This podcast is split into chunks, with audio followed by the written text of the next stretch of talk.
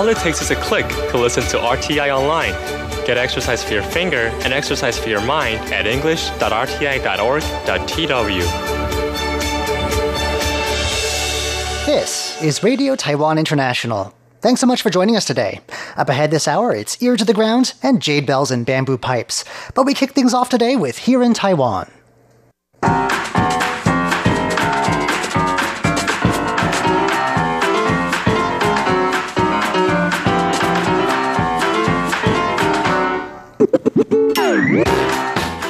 Hello and welcome to Here in Taiwan. Today is Wednesday, May 22nd. I'm John Van Triest, and joining me here in the studio today, it is Shirley Lin. Hi, John. And Paula Chow. Hello. Up next, Taiwan's first gay wedding photo studio. Then a plagiarism scandal behind a university emblem.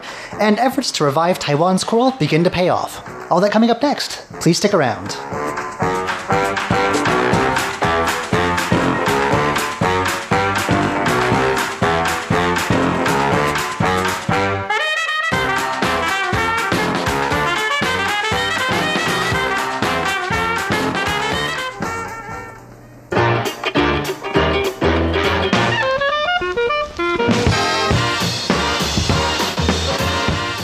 Wedding bells will be ringing soon here in Taiwan. That's after a landmark bill last week was passed in the legislature that will allow uh, same sex couples to start getting married this Friday, actually, May 24th. And of course, weddings mean big money here in Taiwan. Already, uh, wedding photos have been a very big part of wedding culture here for a long time. In fact, you often see couples like in ridiculous outfits taking photos at ridiculous places. I, I, I, was I walked in by accident on a photo shoot once, not far from here, and it was like uh, at a historic, like a traditional Chinese style uh, mansion, and the the happy couple were like looking at their watches. Like they have them doing strange poses. Oh, oh, oh, oh! That was a pose. Yeah, like they're day, they're day long like events with I think hundreds of photos. Uh, sometimes like just along the street at random walls that I guess they think look kind of cool. They'll stop and take pictures there too. They got hair and makeup people to hold up those little reflector things. It's like a yes. it's like a studio photo shoot really. Except outdoors. And yeah. now uh, same sex couples are getting in on the action too. Is that right, Paula? Okay, right. Um, this Taiwan has its first um, wedding photo of studio, especially for gay couples, not for heterosexual uh, heterosexual couples. And this photo studio was founded by an experienced photographer named Zhou Shaohua. Um, he decided to, um, you know, to um, introduce this kind of service because uh, when um, when he was working for another photo studio that that was back um, 15 years ago, and some of his gay um, friends, you know, mm-hmm. they wanted to take um, wedding photos, but they don't know um, where to go. So they um, they actually went to regular wedding uh, wedding photo studios. However, they were under um, tremendous tremendous pressure because photographers didn't know what to do, and also you know well, it's not very hard. Take pictures, right? But but customers, um, you know, other customers also you know felt really strange, and so so the pictures don't look good mm. because they no, no one was in a good mood. Right. It's it's a little bit awkward. So um, so he decided um, to open a, a, wedding photo studio, especially for them. And then in the first few years, it was really hard for you know for the, the business because um, it's hard to market the business. You don't know who they are, where to find those people, and then uh, who are the customers. Oh. You, you, it's, it's really hard. So he actually um, took um, pictures for um, three couples only for one month. Mm, that's so, not a lot of income, right? Well, you got to like get to know the community, though. I think if you if you set up shop in Ximen, where there's a lot of uh, LGBT friendly shops and uh, gay bars, I mean, I'm sure people right. would notice. But anyway, he had trouble finding customers, and last year it was really bad because last year um, there was a big um, there was a referendum on you know the the um, on same, gay same marriage. Right. It wasn't so, clear what was going to happen after that. Right. So last year he didn't get um, a single customer, so that was really bad. But this year, after the um, the, the, legislature passed the legislation uh, legalizing um, same-sex marriage, now he has uh, you know quite a few um, uh, clients. Now um, he also said that um, you know this Ford um, studio is, is um, they offer services to gay couples only, and they're photographers and also um, makeup artists, everyone uh, works there. They are all, you know, gay couple, uh, just um, Maybe not necessarily part of a couple, homosexuals. but Right. Uh, yeah, well, I mean, you know, Well, he said he wants to make customer feel like uh, uh, we are just you know one family. We're in the same boat. We're in the same Right. um, um, Solidarity. situation. Right, solidarity. And he also said that um, so far Taiwan, I think I'm not sure the the, the figure is correct, but he said that 3,900 couples have already have already registered yeah, um, to get people married. who yes. I know who are in line. Right. But but different from heterosexual couples because heterosexual couples they sometimes they want to um, save money for they want um, for uh, raising kids or to buy a car to buy a house or but uh, homosexual couples they they are willing to spend um, you know money on you know taking uh, fancy wedding photos or a honeymoon so it looks like the business will um, go Thrive. up pretty soon Well, I think that uh, you know that's a great money making opportunity. I wonder if anyone's gotten to the uh, catering side of things. Oh, They have big- that's- I think there's a lot of money to be made here. I think uh, maybe some of us should go chase that rainbow. Right. and he also said that the, uh, half of his customers are from abroad, especially Really? from Hong Kong, Singapore, Australia, Oh, and wow. from Okay. uh, uh, home, uh, from um, Southeast Asia, because that they think that Taiwan is very friendly to homosexual. I would say that Yeah. um, for the region, yeah, um, definitely. And uh, unfortunately, the bill that passed does not cover like transnational marriages in cases, I believe, if I'm remembering right, where uh, the other person, the non-Taiwanese part of the couple, uh, comes from a country where same-sex marriage is not also legal.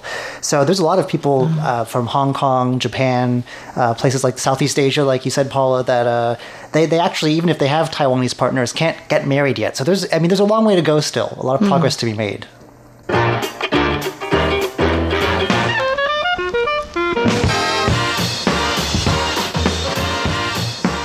Well, it started with a plagiarism scandal, but things got better from there. Isn't that right, Shirley? Yes, uh, we're talking about the National Pingdong University. The university paid a, des- a designer, uh, Yang Jiazhang, one million new Taiwan dollars. That's like thirty-two thousand U.S. dollars for the right to use his design as the university's emblem. Okay. And now, what happened was that um, the school didn't realize that a professor surnamed Xu apparently plagiarized Yang's creation, and which had been designed for a different university. Oh, So, um, but the thing is that National Pingdong University president kind of, um, you know, he he took the hard way and and really apologized to the designer. so what happened? Like, how did was that a mistake, or was that done deliberately? And so, did two universities end up having the same emblem?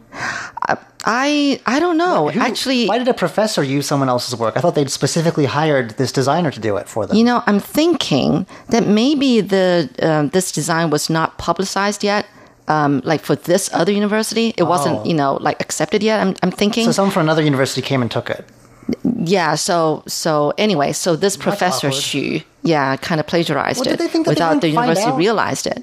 But the university was like totally in in not in a know about this whole thing. No, I mean, like in the end. In the end. it's be kind of obvious because it's a public design that's on things. But I'm saying Nobody that would have noticed. yeah, actually. I think Um, he was going to get away with that. You know, if you were to see a design, uh, see a picture, it's it's almost similar uh, until you like pay really special attention to like minor details. Anyway, but the National Pingdong University has also added their school name at the bottom of design because the other design is just like totally a design with it, it looks almost similar, but with some minor minor changes to it. Maybe I thought this professor she just thought they could get away with just minor changes to it, you know. Hopefully, but not still, a professor it's of like copyright law or something. yeah, I know. But anyway, so the Pingdong University has decided to is seeking the Education Ministry approval to not renew uh, this Professor Xu's contract. I think that's probably a Yeah, fair. We right. want- We, want to have ethical people on the staff.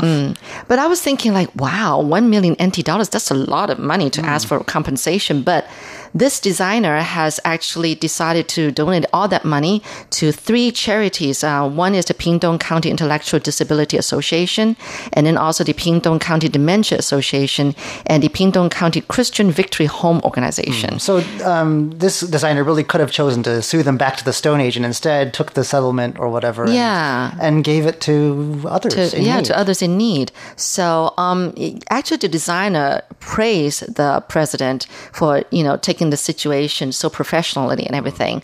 And um, actually, the incident. Um, is going to be, well, or rather, the president, Ku, says that the incident should be recorded in the university's annals as a warning for future administrative staff. Yeah, if students can't get away with cheating and deception, neither should Right. the faculty, right? Yeah. So the designer Yang, he was saying that, you know, he really commended uh, President Ku's handling of the situation. He said he chose the difficult path and did not go ahead with, with a redesign of the emblem, adding that the university was right to own up to its mistake. And so, um, yeah, you know, this university actually adopted the emblem actually already quite some time now, back in 2014. So um, I think the designer only came forward, I guess.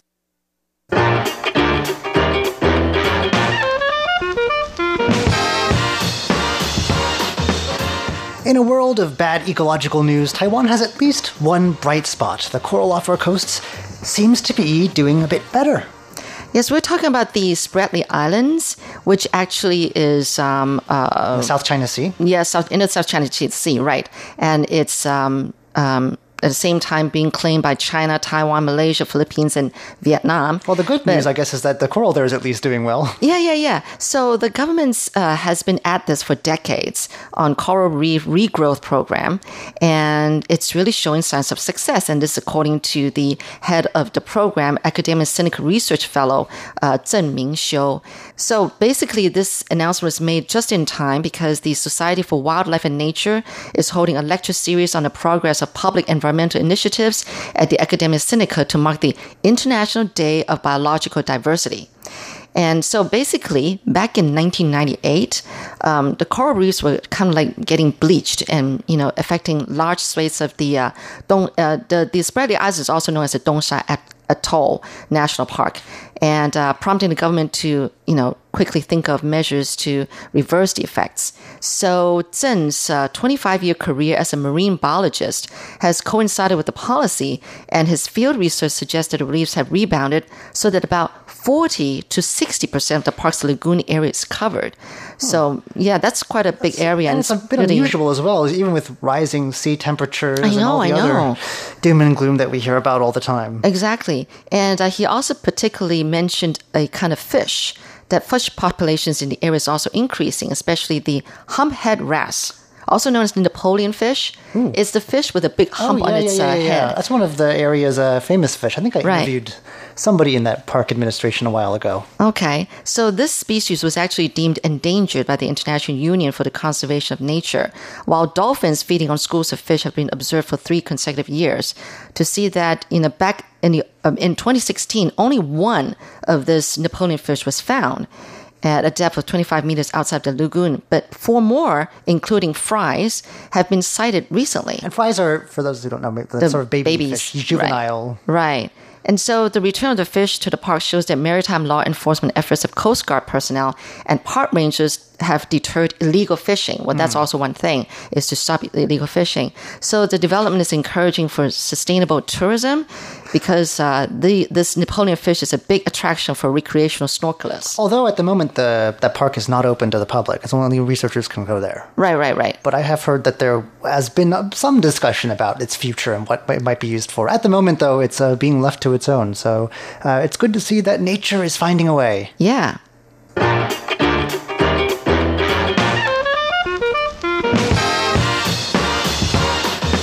Over to Paula for a story about why you should be careful what you name your dog in China. Well, that's because a Chinese guy was um, under detention for 10 days because he named his two dogs um, Chen Guan and Xie Guan. Now, those two names are actually official um, titles. Chen Guan are officials who um, employed in urban areas to tackle low-level crime.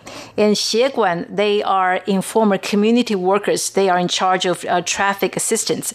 So he was detained for 10 days. That's because officials are saying that um, he, you know, he insult um, in, um, you know, law um, enforcement personnel. Huh. Well, why would he choose those names to begin with? Those are weird names. It- it's to be a- honest. It's a weird name. It's it's it's kind of hard to you know say those say names. those names. Yeah. They don't, they call don't, they don't roll off the tongue, do they? No, not very, Chen very well. Guan, come over here. Right. Guan. It's not, yeah, it's not very endearing, not- is it? But, it- you know, The Department of Weird Names should have detained him, I guess. But I'm thinking that, I mean, I, I tend to think more on the positive side. Maybe the dog owner wants to give respect, out of respect for these law enforcers. Surely you should be a lawyer.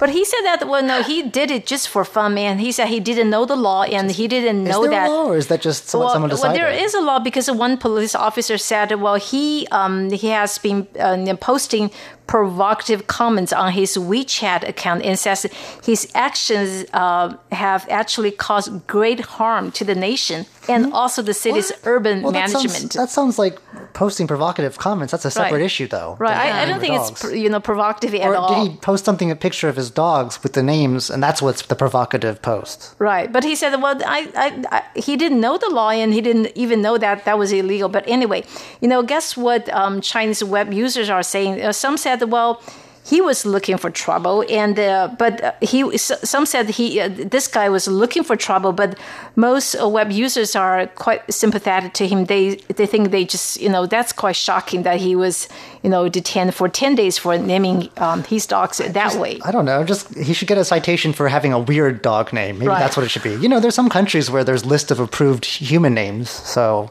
maybe Yeah. China needs one for for dogs too. Approved Right. dogs. A But one- registry of dog names. One Chinese uh, web user is actually strongly critical of the Chinese government. Well, he, um, well, that web, web user said, "Can you tell me which law stipulates that dogs can be called 城管?" And another said, you know, what other words could you be imprisoned for? I don't know. really? I think maybe it's just best not to find out, huh? Just stick to the normal dog names, right? yes. Like? Uh, Xiaohei, Xiao Bai. Um, what are some other Chinese ones? Blackie. yeah. Oh, okay. I used to have two cats. Well, actually, uh, that's, you know, the cats, uh, it's my uh, nephew's cat. Uh, one cat I named her uh, the Lawless The lawless. Uh, the- oh, the, that's you're the pushing other envelope there, one I Paula. named her um, the heavenless because we have an expression in Chinese 无法无天 like the lawless and the heavenless. 无法无法无天 Again, well, it's cute, I guess. But I, I just don't name them that in China. You might get in trouble.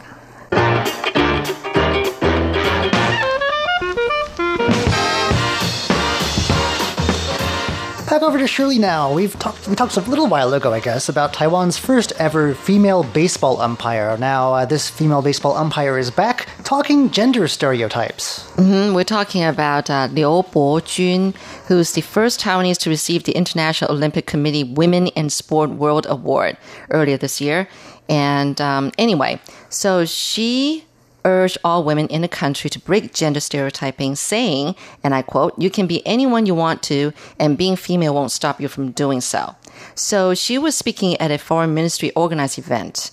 And um, she said that throughout her sports career, she has never been deterred by gender discrimination, which is common in baseball in Taiwan. Um, she has loved the sport for as long as she can remember, but at the age of 13, she was told that there are no skirts allowed in baseball when she wanted to apply to join her high school baseball team. Well, just don't wear a skirt then. but I think it was meant to imply that no Oh. women. I was going to say skirts aren't very practical in baseball, No, but I mean, definitely I guess if you wanted to, you could Uh, okay. end up with, with that sort of dirty sand everywhere. But Uh, yeah, really. But um, so even though she was unable to play herself, she kept a close connection with the sport. She uh, devoted herself to coaching Little League Baseball in remote mountainous and offshore areas of the country uh, for many years before deciding to become an umpire. So she uh, trained to become an umpire was really challenging to her, in the least. But um, she said that baseball is a male-dominated sport in Taiwan, and it's really discriminatory. You know, back in those days, even women are not allowed to touch the ball. what? Yeah, that was that strict. But anyway, um, in 2009, she interpreted for the New York Yankees, and that's how she got equipment for being an umpire because Taiwan government wasn't going to give her uh, an Wow. equipment for being That's- an umpire. Ew. Yeah. That's a backward policy. I know, isn't it? So- now, actually, she also works for um, Garden, of, Garden of Hope Foundation, helping disadvantaged kids, uh, girls rather. Yeah, so Mm. Getting she's into baseball. doing yeah. So the umpire strikes back against gender stereotypes. Well, that's all we have time for on today's edition of Here in Taiwan. I'm John Van Trieste. I'm Shirley Lin. And then Paula Chow. Don't go anywhere just yet. Coming up next, it's Ear to the Ground and Jade Bells and Bamboo Pipes.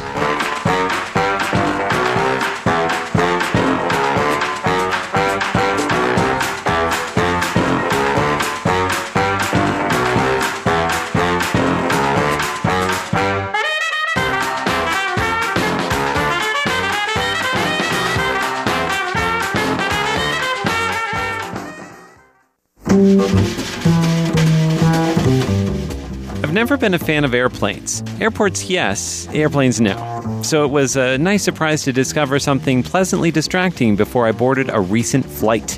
I'm Andrew Ryan, and in today's Ear to the Ground, we head to Taipei's Songshan Airport for some show tunes. 贴紧台湾的羊耳朵，an ear to the ground。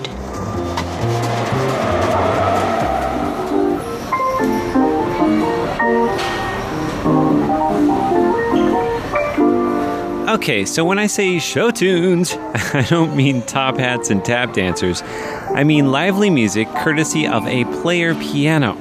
And if you listen carefully, you'll definitely notice some show tunes in the mix. One of them that I was able to identify was Anything You Can Do, I Can Do Better from Annie Get Your Gun.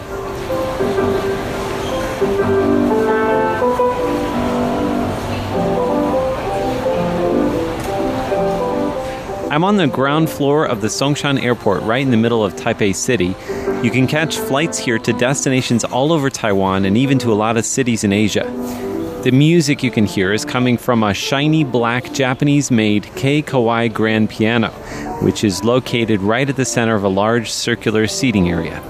About six or seven people are sitting there listening to the music, including an elderly gentleman with a young domestic caregiver sitting nearby.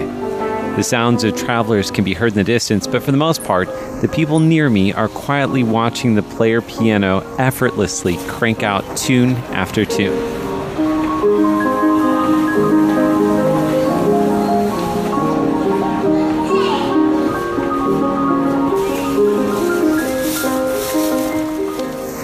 I take a step closer to read the sign sitting on top of the piano. It's in Chinese with short translations below in English, Japanese, and Korean. The heading says, The Music Hallway of the Traveler, with an explanation reading, Go traveling with 100 years of intimates, walking, listening, and traveling, fly along with the song. Now, I wince a bit at the translation, but I do appreciate the sentiment very much. The sign also lists the playtimes 9 a.m. to 11 a.m., it's about 10 now, and then 1 p.m. to 3 p.m., and 5 p.m. to 7 p.m.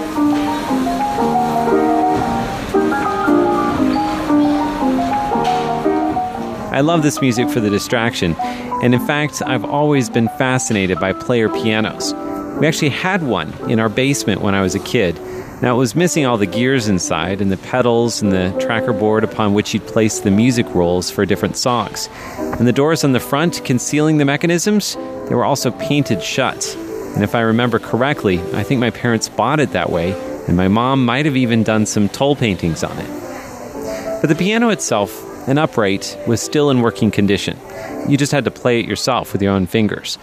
The piano would warp over the years, affecting the pitch, but it had this wonderful old timey sound that only an upright can have. I used to love playing the piano and writing show tunes of my own. I'd imagined that the piano still had the gears inside, and what a breeze it would be if I could just pedal my way through my daily practices and lessons.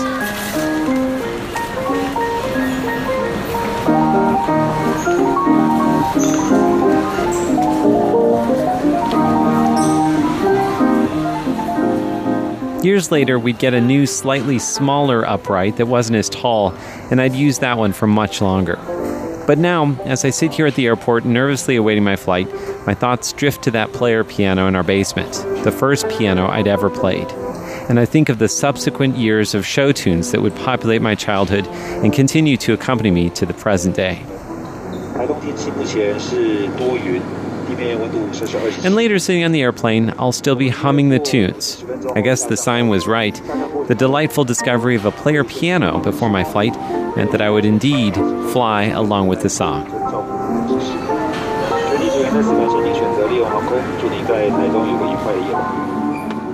With an ear to the ground, I'm Andrew Ryan.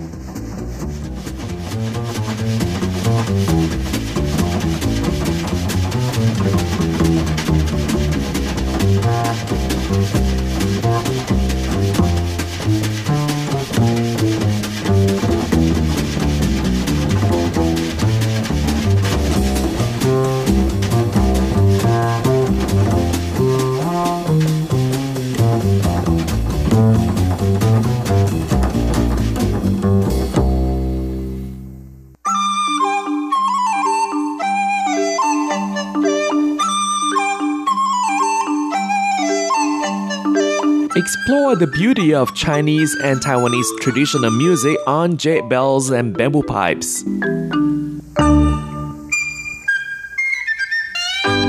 Hello and welcome to this week's Jade Bells and Bamboo Pipes. I'm Carlson Wong in Taipei, and on today's show, we'll feature music by the Taiwu Elementary School folk singers.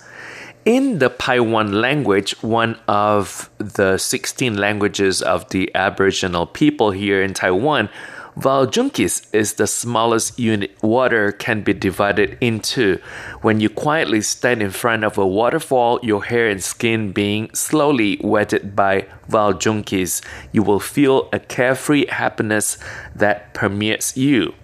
Paiwan songs are like these little molecules of water. When you stand in front of the waterfall of songs, even if you look at it from a distance, you can hear the beauty created when the water molecules come together softly before you know it they enter your hair and skin your consciousness and your awareness taking you down a tunnel through time and space where with every passing minute the culture sung about in the songs permeates deeply into you. And the first piece we'll be playing for you today is wedding song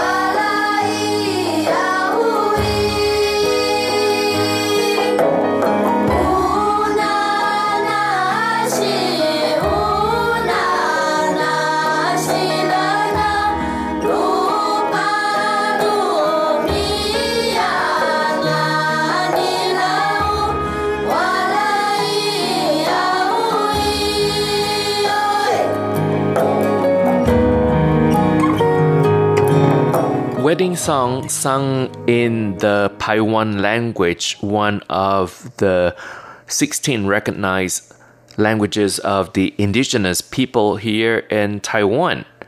And this song was sung by the Taiwu Elementary School folk singers.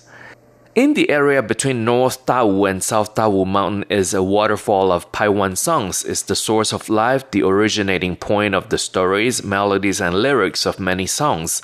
Life and songs both begin here.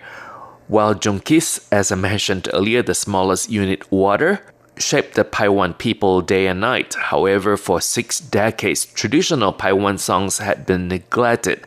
None of the people in the local villages from age 10 up to age 65 could sing any of the songs in their entirety. only after 2005, when the recently graduated Kamake Vaule was assigned to Taiwu Elementary School as a teacher, did the songs start to be sung again. And next, song for welcoming the ancestral spirits.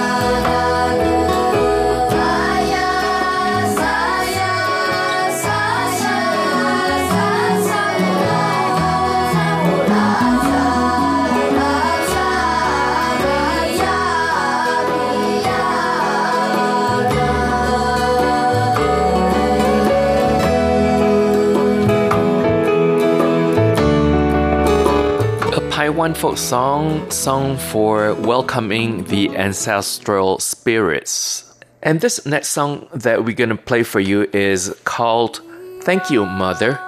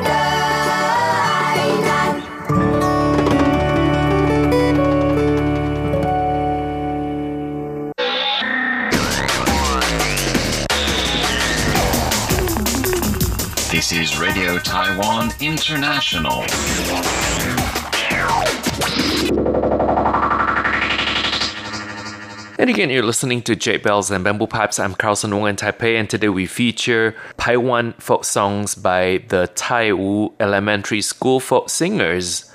The Tai Wu Elementary School is located in Taiwu Township in Pingtung County in the southern part of Taiwan and is the closest elementary school in the county to North Dawu Mountain, the sacred mountain of the Paiwan people. And this school has only 60 students who come from the villages of Taiwu and Jiaxing, which have developed wood carving and folk song art. The Paiwan people use singing to express a lot of their feelings about life.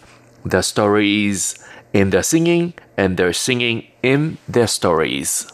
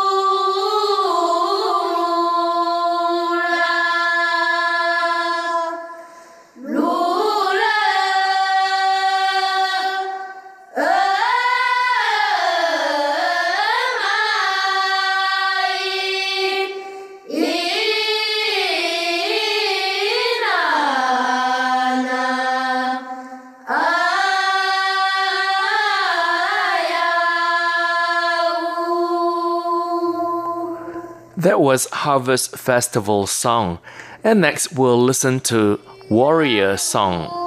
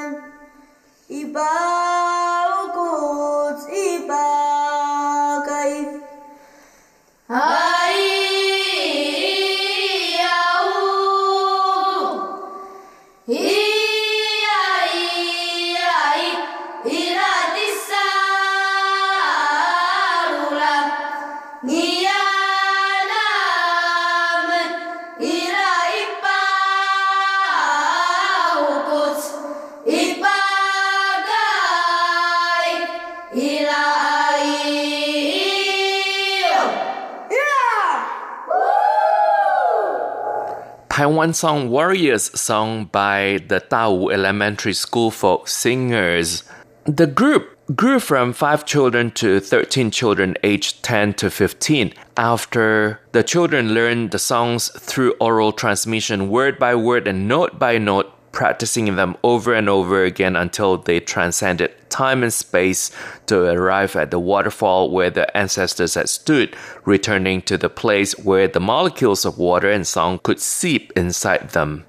The beautiful melodies and language of the ancient songs let the old folks of the villages feel as if they were singing with their own vuvu, that's grandparents, shedding tears of joy in the midst of their recollection and nostalgia. And this next song we're going to play for you is Song of Glorious Life.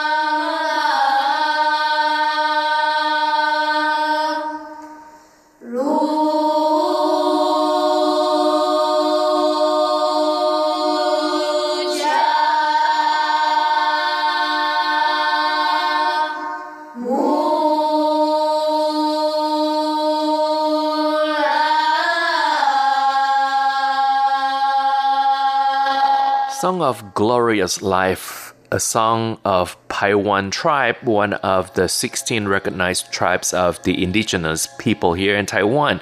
And it is performed by the Taiwu Elementary School folk singers. And hopefully you have enjoyed listening to the selection of uh, music today. Thank you for listening. For comments and suggestions, please write to PO Box 123-199 Taipei, Taiwan. And our email address is rti at rti.org.tw. I'm Carlson Wong once again. Thank you for listening, and I'll leave you with Blessing. I'll see you next Wednesday. Then goodbye.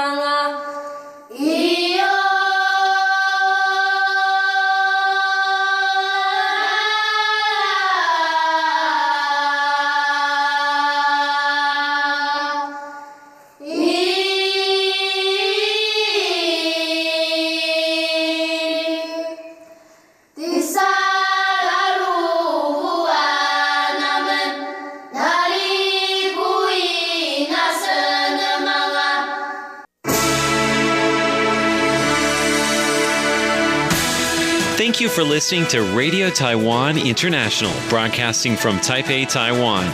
Check out our website at english.rti.org.tw. Again, that's english.rti.org.tw for the latest news and features from Taiwan. You can also listen to our programs and watch videos as well. Our 60 minute English language program can also be heard every day at the following times and frequencies. In southern China and South Asia from 1600 to 1700 UTC on 6180 kilohertz. Again, that's in southern China and South Asia from 1600 to 1700 UTC on 6180 kilohertz. And in Southeast Asia from 0300 to 0400 UTC on 15320 kilohertz. Again, that's in Southeast Asia from 0300 to 0400 UTC on 15320 kilohertz. We'd love to hear from you. Please send your comments to PO Box 123 199, Taipei, Taiwan. Again, that's PO Box 123 199, Taipei, Taiwan. Or send an email to rti at rti.org.tw.